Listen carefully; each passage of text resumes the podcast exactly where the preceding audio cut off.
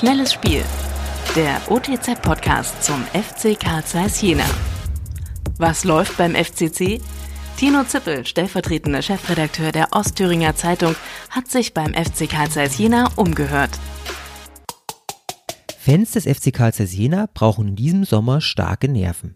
Die Mannschaft ist nach dem Abstieg, wie zu erwarten war, auseinandergefallen. Ein mühsamer Prozess des Aufbaus beginnt. Der Spielplan macht es dem FCC schwer.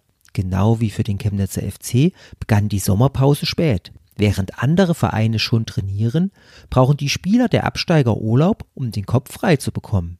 Letztlich setzt sich die Ungleichbehandlung fort, die schon vor dem Restart herrschte.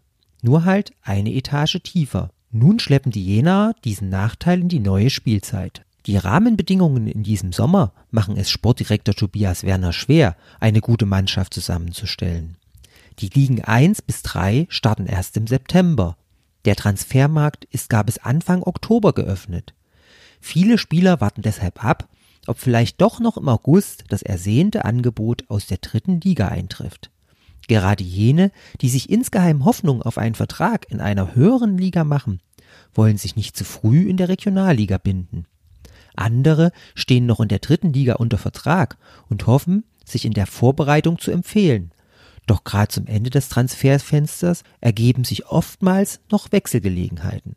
Parallel dazu ist erstaunlich, welche Gehaltsvorstellungen manche Spieler durchsetzen wollen und offenbar von anderen Vereinen auch geboten bekommen, obwohl die Clubs in dieser Saison absehbar weniger Budget zur Verfügung haben.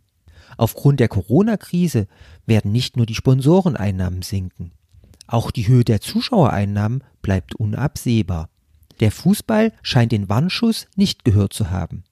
Der FCC sollte sich nicht anstecken lassen und nicht ins Beatfieber geraten.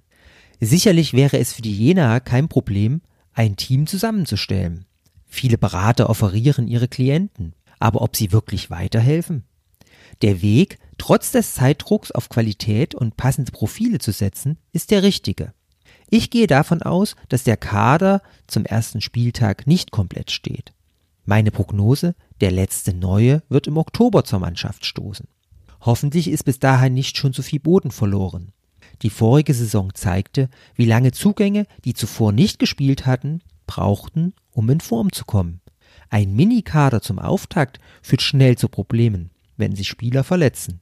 Im schlechtesten Fall muss Mannschaftsleiter Uwe Dern zur Tat schreiten und Spielerpässe für René Klingbeil und Tobias Werner beantragen. Noch mehr spannende Fakten rund um den FC Karl Zeiss Jena gibt es täglich unter www.otz.de oder im aktuellen Fanmagazin Querpass.